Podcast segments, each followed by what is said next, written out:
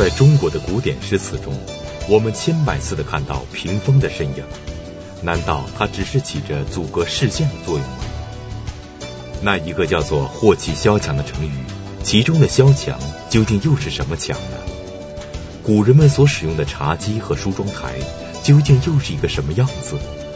和我们今天的这些家具，又会有着怎样的不同？敬请关注马未都说家具收藏之小家具。大境界。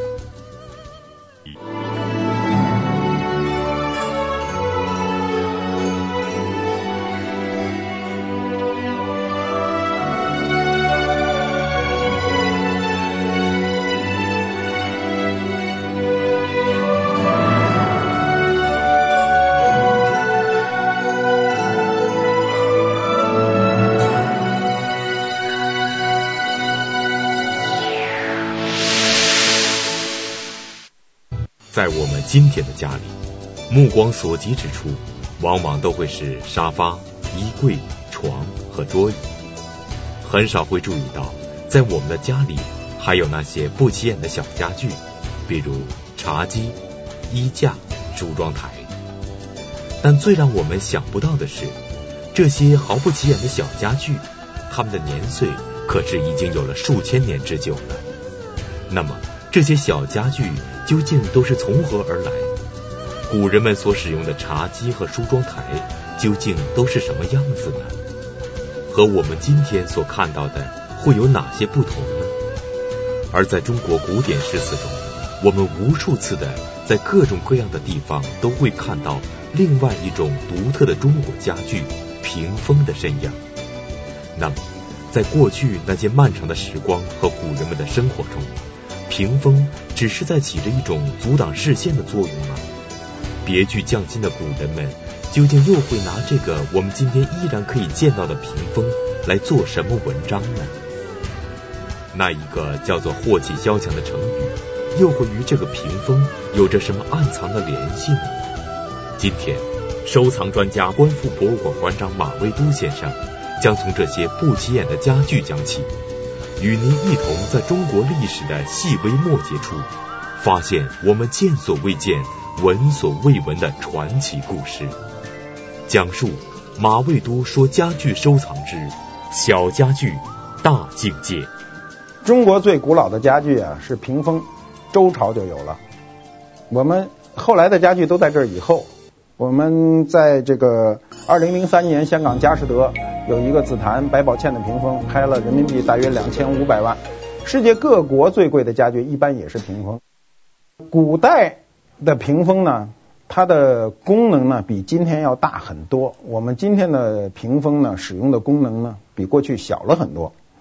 《水浒传》中有一段记载，就是宋徽宗把他心里的那个心腹大患的那几个寇都给我写在这屏风上，有谁呢？有山东的宋江，淮西的王庆，河北的田虎，江南的方腊，他把四个人名都写在背后，天天提示自己要逮住这这几个人。那么史籍上还有另外的记载，比如唐太宗，唐太宗当时把各州郡的这个都督和刺史的名字都写在后头，他为了什么呢？为了让他们汇报一些政绩啊，哪儿没照顾到啊。它完全都是一种备忘录的形式，这些都是史籍上有记载的。我们今天不需要了，我们今天使的都是电脑，是吧？都是奔三、奔四、奔五了，是吧？电脑上都把备忘录，手机上全是有备忘，有什么事都记在上头。当时没有这些，所以呢，屏风作为居室中最重要的家具，所以它在它的不起眼的地方，它提上一些字呢，啊，一方面还有装饰作用。我们知道中国书法本身有极强的装饰作用，所以另一方面呢，也提示自己。这是它的一个功能。做备忘录用的屏风，在我们今天看来，已经是屏风一个让人意想不到的功能了。那么，一贯都是别具匠心的古人们，还会拿这个屏风来做什么文章呢？这样一个简简单单的屏风，究竟还有着怎样奇特的功能呢？屏风的主要作用呢，第一个作用呢，是我们。今天不太重视的作用，它是权力的一个象征，它是讲究要气势，重大的这个场合呢，身后一个一定要搁一个屏风。《礼记》有载：“天子当衣而立。”这个“衣”就是屏风。另外一个写法写“椅”，官邸的“邸”字。我们今天说官邸的“邸”字，“邸”是一块木板，也是屏风，所以有皇邸、官邸之称，品位非常高。天子的位置一定是后面要顶着一个屏风，这是表示他的一个权利。这是屏风的第一个功能。第二个功能我们就不用讲了，就是分割空间。我们今天大致使屏风还是这个功能，就分割一下空间。你比如有时候你去一个重大的场合，人家用屏风挡一挡；有的餐厅里有时候用屏风临时的挡一挡，使很多人有自己的一个一个一个封闭的空间。第三个功能呢，是它的很科学的一个功能，就是挡风。古代的这个屋子啊，没有今天那么密封，穿堂风，屋里小阴风刮着，所以呢，他睡觉的时候，我们当时睡在地上，叫三面挡上屏风，挡风，防止睡觉的时候受受凉受风。他这种呢，挡三面挡屏风呢，就逐渐演化出我们后来的罗汉床。我们为什么中国床是有屏风的吗？是有三面围子的吗？就是以受屏风影响。外国人没这事儿，外国都是平板床。我们是有方向的，就是因为早期使用屏风的一个缘故。最后呢，屏风演化为各种形式的屏风，比如我们桌子上搁的呀，炕上搁的呀，甚至一些案子上搁的，就是为了看的这些屏风呢，它就是装饰作用。呃，《红楼梦》里第六回呢，呃，有这么一段，就是贾蓉向王熙凤就借屏风，贾蓉笑道：“我父亲打发我来求婶子，说你们那玻璃屏风呢，这个。”他说的是那玻璃的炕屏能不能都借我们家摆摆？我们家来了客人了，说风光一下，最后再给你摆回来。你知道这传达了一个很重要的信息，就是玻璃炕屏。玻璃康熙就开始进入中国，那时候玻璃有多贵呢？比我们今天想象的贵得多。我们将来讲玻璃一个章节的时候，哎，玻璃的文物的时候，我们会讲到这个。我们今天看玻璃都觉得特别普通，可那时候不是这样，玻璃太神奇了，隔着一个东西能看得这么清楚，是不可想象的事情。所以有玻璃抗屏，借过来摆摆风风。你看我们家有一这么个宝物，《红楼梦》里有明确的记载。我有一次看《开心词典》呢，王小丫主持，有一选手上来以后连闯十一关，出来一词儿“萧墙”。我一看这这哥们儿就傻了，因为这块太难了。他让他在五选一中选萧墙是什么墙？什么？比如他上面有什么马头墙啊、女儿墙啊，什么乱七八糟，就写了一大堆。我一想，他就很难选中。果不其然，他在这儿翻身下马，就没过这关。萧墙是什么呢？就是屏风。萧跟肃通假，萧就是一个草字头，一个严肃的肃嘛。到这儿要庄重严肃，墙是屏障。一般说萧墙就是这屏风，但这个屏风跟我们后来见的屏风有一点不同。有的人认为是砖垒的，就是你一进大门就这个影壁就是萧墙。他这个说法不是很绝对化的。《论语》中孔子说呢：“吾恐季孙之忧不在颛臾，而在萧墙之内也。”说的就是这段，就是说你这个一定是内部出事，祸乱不会发生在外的，在萧墙之内，就是这你们家那影壁之内，肯定是内部要出大乱子。所谓祸起萧墙，就是我坐在屏风前头，这祸就在身后，内部出了大乱子，叫祸起萧墙。这个成语就这么来的。如果说祸起屏风，咱们听着有点别扭，但确实就是这么回事儿。萧墙当时的作用就是为了挡住视线。中国人贵曲不贵直啊，说话都拐弯嘛。什么我跟你说，哎，你长得不好看，不能说你长得不好看，你得拐着弯的说，对吧？你得说你长得不怎么漂亮，是吧？你不能说你不好看，就是他一定要拐着弯的说。哎，那我们的建筑当中，包括我们的园林，它都是贵曲不贵直。建筑不允许一通到底，就是一开门一下就进了屋了。过去我们房子盖的简单呐，过去那二居室一开一开门，家里正在洗脚的看得见，那是吧？那不行的，一定要有遮挡，是吧？保护他的这种心理隐私。如此功能繁多的屏风，在过去几千年的时光里，在古人们真实的生活中，究竟有着怎样千奇百怪的造型？古人们究竟又在拿这些各式各样的屏风来做什么用呢？第一个呢，大的屏风呢都叫围屏，围着，很大，古画上都能看到，高大，围着。古人要睡在地上的时候呢，他这种围屏呢，他给他了强烈的这种安定感。我们想想，我们过去睡在地上的时候，我们现在很少有机会再睡在地上了。我我我这个年轻的时候还出去训军训啊，干什么？有时候打地铺，那真是睡在地上，睡上去以后就非常不舒服。首先是心里不舒服，所有的东西都显得非常高大，人显得渺小。如果用屏风围一围呢，心里就会踏实，也显得安全。我们现在能看到的屏风的这个实物啊。是大同的这个北魏司马金龙墓中的出土的这个屏风，有机会去大同的时候可能能看到，但是这个机能看可能就是你看到的机会不是很多，但是书中是可以看到这种屏风的，尺寸不是很大，但是表明了我们最早的这种实物的存在。后来发展出一种很重要的屏风呢，叫地屏，直接落地的一大地屏，就这么大，就这样的，看到了吗？这有多大呢？我要站在这儿也就这么高，就非常大。两米多高，就是大地屏。我们说了，这种地屏呢，一般拿出来的时候，不管搁到哪儿，都是这个事件的中心。主人坐那儿，这一定是主人。古人呢，一到春秋两季，经常要做户外活动，原因是当时没有电，室内是很少做聚会的，采光也不好。晚清以后，因为有了玻璃。屋里采光才逐渐变好。在清朝中叶以前，绝大部分的屋子都是非常昏暗的。所以到南方去看，你看南方的隔扇，它都可以每扇都打开，让外面的光线直接进入屋内。所以一到春天，大量的聚会就出现了，都在庭院。我们可以从古画中看到。那么这种这种在院中做的呃这种聚会呢，我们现在。很少了，我们现在大量的聚会都是在屋里进进行，可是古人一定是在院外的，那么他就要有一个中心，他就把这种地屏拿出来。这种地屏呢，大量的地屏，我们看到的实物在两端的地方都有提手，表明它经常搬动，要不然它犯不着在一屏风旁边做上提手。我一开始最早我看到这种屏风的时候，我很诧异，我说这上面为什么不是铁环就是提手，为什么都有这个东西呢？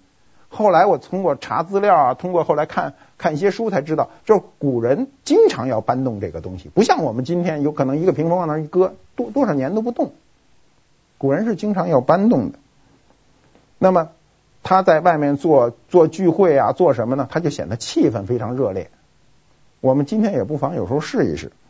我们刚才看到的这件屏风呢，曾经在一九九六年呢创造过中国家具的世界纪录，当时是合人民币大约一千万块钱。这件屏风在一九九六年在美国拍卖的，当时中国人都觉得很很奇怪，包括我们都很奇怪。我们那时候看到这样的屏风在国内卖也就个几万块钱，怎么跑到美国成一千万块钱了？就是西方人知道这个屏风在中国家具中的一个重要的地位。折屏是另外一种形式，它是从围屏发展起来的，它的装饰功能呢就大于了这个使用功能，就是越来越装饰化了。尤其明清两代大量的折屏出现呢，表明了当时社会的一个富足程度，因为屏风的制作呢在当时也是非常贵重的。你比如这个折屏看到了吗？十二扇屏。这个屏风呢有确切的纪年，乾隆元年一七三六年，二百七十年前的制作这样一大的屏风，三米多高，人大概在这个位置上。这个屏风呢是我去买回来的，在香港。当时我们看到这个拍卖图录的时候呢，是在那年的九九月份，九月初。结果呃，我们就非常幸运。就是用很便宜的价格，没有任何人出价，就我们一个人出价，一伸手就给买回来了。买回来以后呢，我发现这个屏风非常的重要。这个屏风究竟有什么特别之处，能让鉴宝无数的马未都先生如此重视？难道这其中隐藏着什么不为人知的秘密，或者什么特殊的身世，亦或是这个屏风价值连城？它在腰板上呢有西湖十景，我们今天到杭州去都要看西湖，人家说这是三潭映月吧，那是平湖秋月，那是呃花港观鱼，西湖十景，这上面全有。那么所不同的是，乾隆时期，乾隆元年的西湖十景跟今天呢有一点差异，这就是文物的一个重要性，它提示你有什么不同。它这差异在哪儿呢？它其中有三处差异，其中两处是意思上的不同，有一处是字面的不同。两处不同呢，一处是今天的平湖秋月，在乾隆元年的时候是平湖秋色，平湖秋月是夜景。平湖秋色是白天的景象。我仔细想了一想，我想平湖秋色是对的。为什么呢？中国的传统的文学中呢，要求的事物一般不要重复出现。有三潭映月了，就不能再有平湖秋月。比如我们的燕京八景，是吧？过去还有洛阳十景。燕京八景有卢沟晓月。那琼岛就是春阴，是吧？你不能说琼岛小月，那我不是看月亮实景，只是看这个地区最有名的景色，所以它就不能重名。在平湖秋色中呢，它肯定是王勃的“落霞与孤鹜齐飞，秋水共长天一色”的景象，他是追求这个景象。后来不知道为什么被好事者改为了平湖秋月，忘记了还有三潭映月。啊，这就是文物对我们今天的重要性。第二个不同呢，西湖最重要的一景叫柳浪闻莺，对吧？谁都知道，一到西湖，走到那个杭州边上，柳浪闻莺啊，大家都没想过柳浪闻莺是什么状态，什么时候能有柳浪？我们今天去西湖边上，全部都是柳浪，是吧？柳树，柳浪一定是刮风的时候，柳树才能转。才能飘动起来，像浪一样，而且是大风。那么有风的时候，鸟是不叫的，鸟你也听不到它叫，你也找不到这种感觉。乾隆元年的这个屏风上写的是“柳岸闻莺”，准确吧？早晨起来，走在这个西湖边上，听到在这个呃清晨的那个寂静当中，听到那小鸟的滋滋的叫声，“柳岸闻莺”是准确的。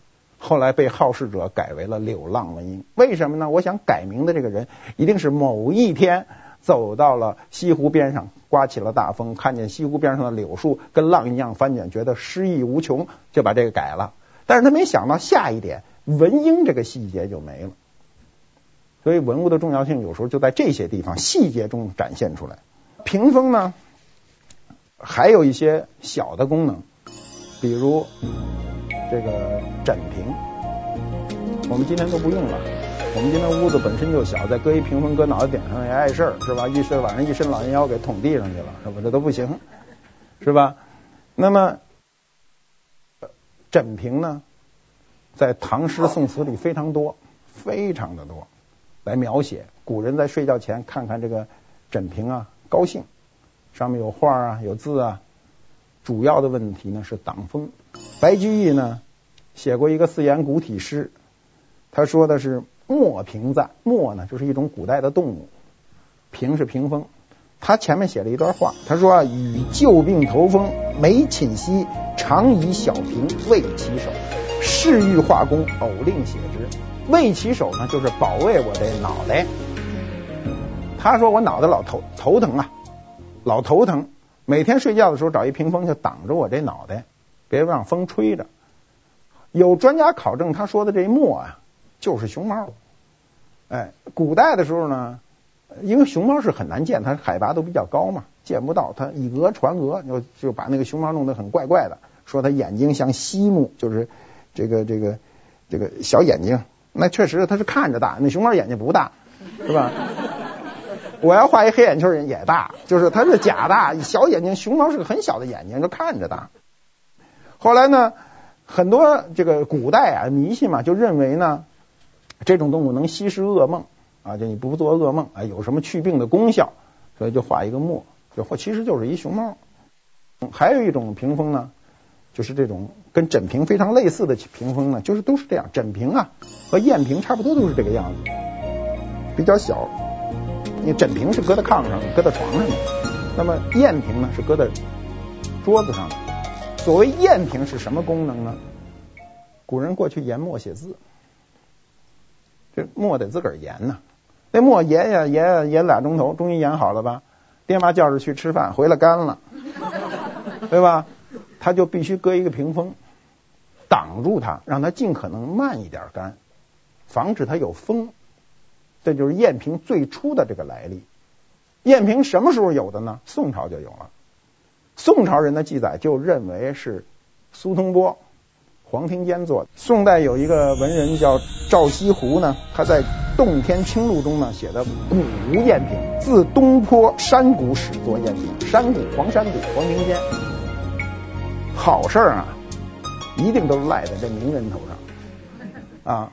那当然有的坏事也得赖在名人头上，得往上赖。其实我想，这个赝品不一定是苏东坡、黄庭坚这样的大书家发明的，但是呢，肯定是宋朝才有的，所以古书上就这么记载。您现在收看的是《百家讲坛》栏目。在朱棣夺取皇位的过程中，朱高炽立下了汗马功劳。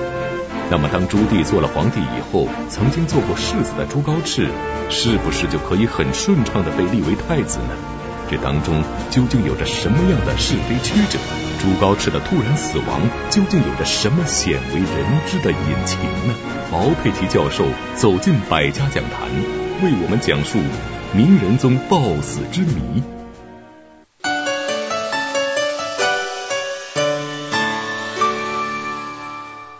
除了这些我们今天几乎已经看不到的枕瓶和砚屏之外，充满了奇思妙想的古人们，究竟在他们的生活里还会发明出怎样奇特的屏风呢？砚屏由于搁在桌子上时间长了以后呢，它变成了一个景色。一开始的功能性的东西，我老强调功能性，它功能性的东西就逐渐逐渐不是很重要的时候呢，它的陈设性就会起来。那么它就开始装装饰这个砚屏，它就出现了桌屏，就是为了看。桌屏后来就不搁在这个画桌或者画案上，就直接搁在条案上。后来晚清我们就叫差评。差评的特征是什么呢？是活的，上面这块独立的板能撤下来。一般的判定，这种能够活动的都年代偏晚，死的固固体的。一体的这种都年代偏早，我们怎么去判断这东西呢？有时候一看哦，这年代比较早；一看这年代晚，就是从很多信息上来分析。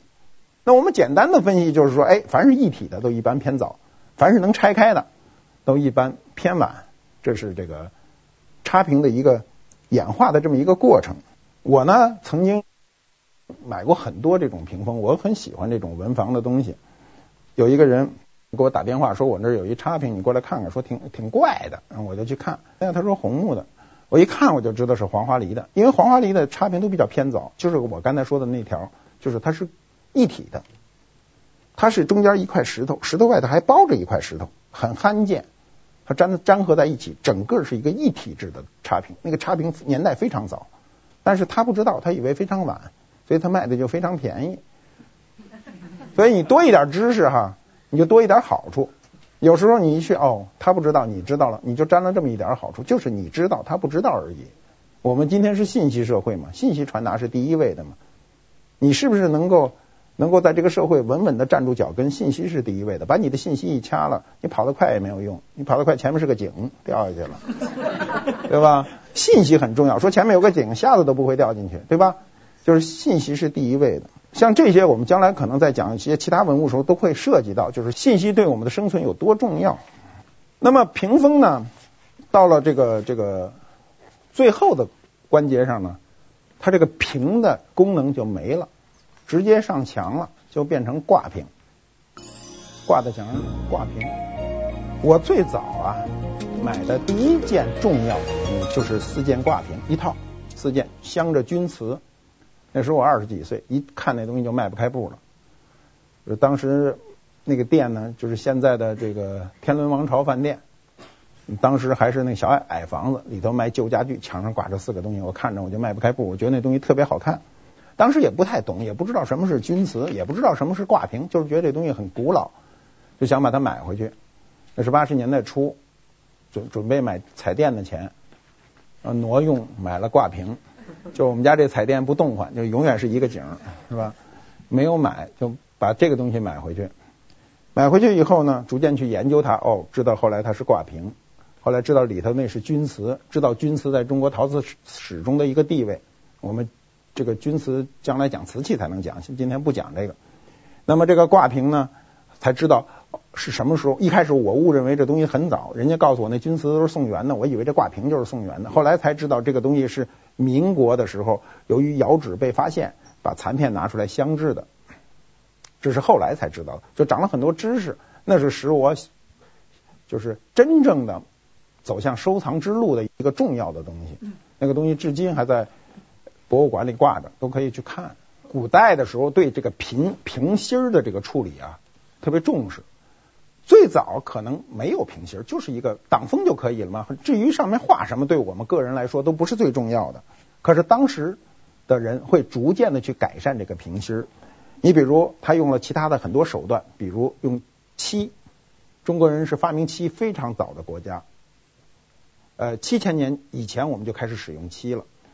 那么后来呢，有云母、螺鈿、琉璃，所有可以装饰的东西呢，都在这个屏风上装饰。你看那个。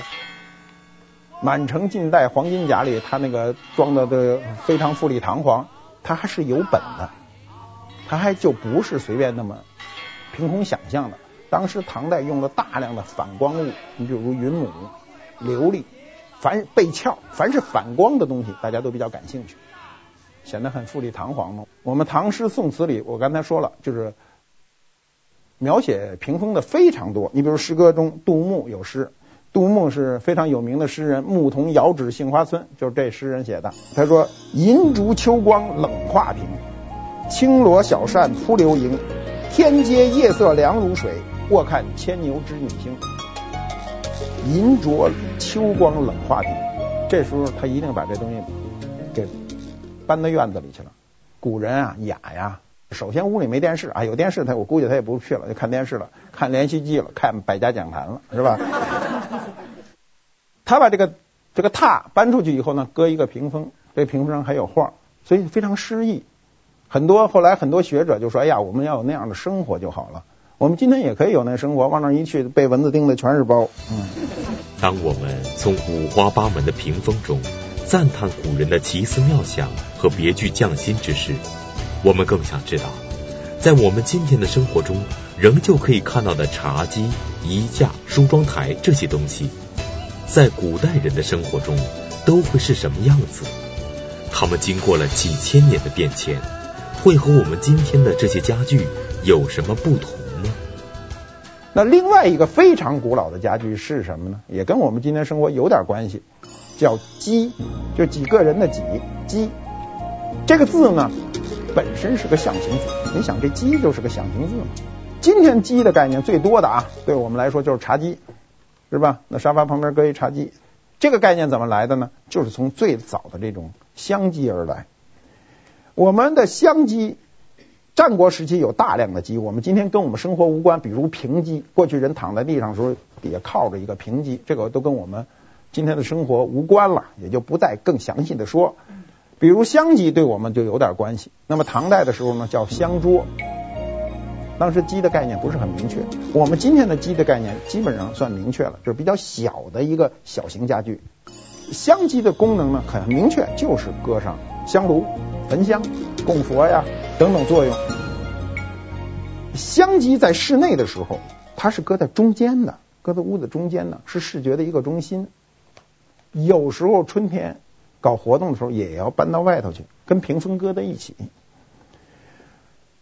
元代《西厢记》中呢，有一段就是这个崔莺莺焚香拜月，那就是在院子里。那焚香拜月一定是在院子里，把这个香几搁在院子里焚上香拜月。那么这段台词是这么说的：说红娘移香桌进太湖石畔放，就说你移这个香桌香桌啊，就是香几搁在太湖石旁边，那就表明了它是在院子里的空间要陈设。香鸡呢？我们看一下它的样子吧。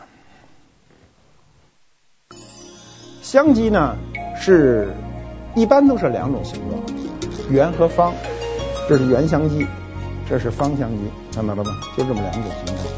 那么香积的式样非常多，从三足到八足不等，有三足、四足、五足、六足、七足、八足，它的这个式样很多，样子也很个别，但是万变不离其宗，它是比较瘦高型的，只放一个香炉。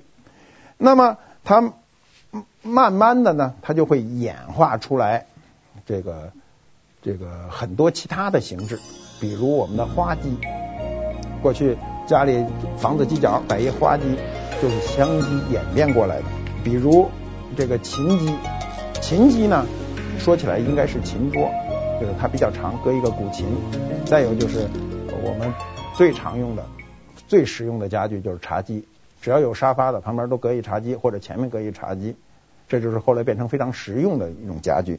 我历史上啊买过一个很重要的香机，这个香机呢原来是北京一个老干部家的，有人通知我说他们家有一香机要卖，我去看，哎呦真好，一个明代的黄花梨的方香机。中国的家具都是方的多，圆的少，唯独香几是圆的多，方的少。方香几的重要性超过了圆圆香几，所以我一听说方的我就去了，特高兴。一看，哎呀，正方的一个香几，非常高，有九十公分，用料也特好。我一去，我就问他多少钱，他说我就要一万二美金，很贵了，一万二美金。说，我说我说那这怎么那么贵呀？他说我买的便宜，所以就要卖的贵，因为没有成本概念。然后他是什么时候买的呢？他是在七十年代末八十年代初，在公家的一个商店里买的。他说我买回来不为被搁别的，就是为了搁我们家电话，上面搁一电话特别合适。后来发现这东西是个古董，是个很重要的古董，然后他就要卖。这时候已经是这个九十年代中叶了，大概是九九五年的样子吧，大概是这个样子的，他要卖。后来我就经过他多次磨合，我就把这个东西买了。买了以后呢，我给他钱的时候呢，他特别高兴，他就倒了两杯酒，说咱俩一人一杯，表示生意做成了。说我现在可以告诉你，我是六十块钱买的。时间的跨度非常公平，不要认为我花了很多钱，当时他花了很少的钱。最公平的是时间的跨度。比如我现在收藏了很多的很多东西了，但是我。用尽了我半生精力，我宁愿没有东西，我回到二十岁，这个很简单吧？时间非常公平，把所有的事情都变得非常公平。你获得一个东西的同时，你会丧失一个东西，你起码丧失时间了，对吧？他虽然把这个东西卖给我了，他六十块钱买的，然后呢，那么高的价钱卖给我，但是它的寿命长于我三十多年，它是用时间来获得这这一段利益的，所以我觉得很公平。现在这东西还在博物馆展览。茶几的前世今生，我们有了一个了解，但在我们生活中同样常见，也是每天我们在生活中使用频繁的衣架和梳妆台，究竟在古人的生活中是个什么样子呢？几千年前的人们究竟怎样挂衣服？究竟又是怎样在梳妆台前梳妆打扮的呢？广告之后继续讲述。您现在收看的是《百家讲坛》栏目。您在收藏中是否曾经有过上当的经历？您是否感受过那家中收藏多年、一直深信不疑的宝贝，有一天突然发现是一件假货时的痛苦心情？面对五光十色、充满了诱惑的那些真假古董，究竟谁可以给我们一双慧眼，在这真真假假中发现真相呢？收藏专家、观复博物馆馆长马未都先生为您讲述马未都说家具收藏之去伪存真。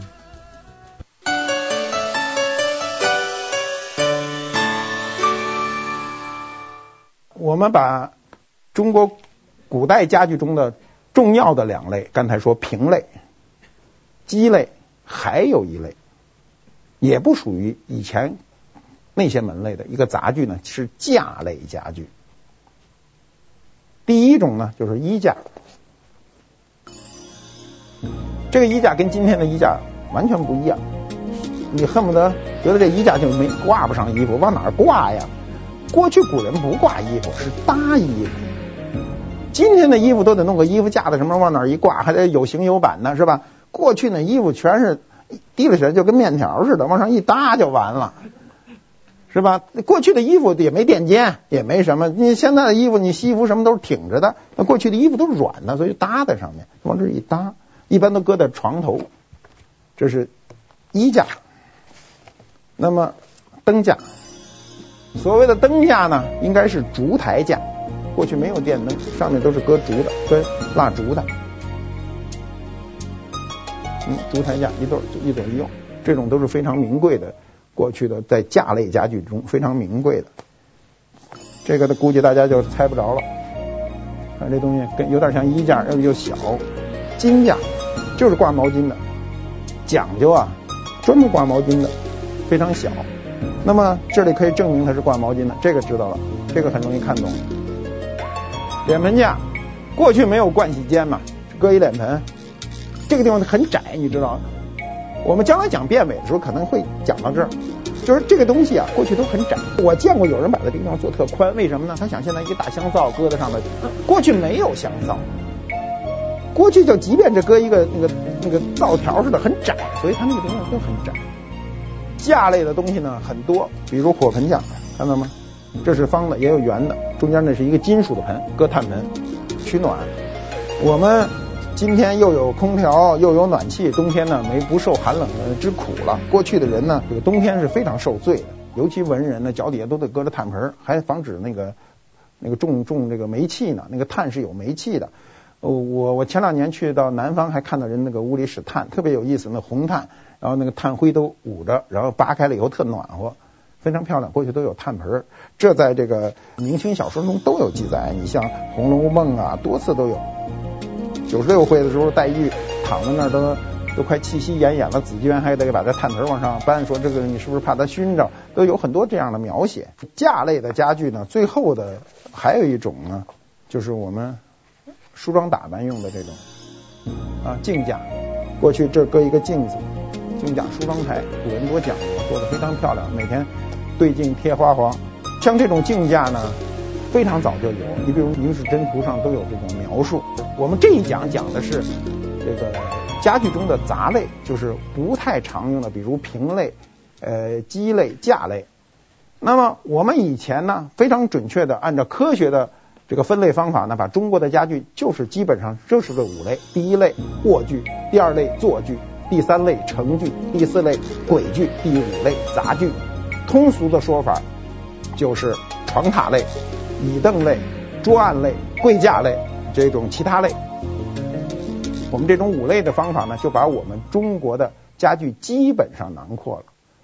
我们听了这几讲以后呢，能对我们中国的家具大致上有一种了解，从形制到它精神层面的一个了解。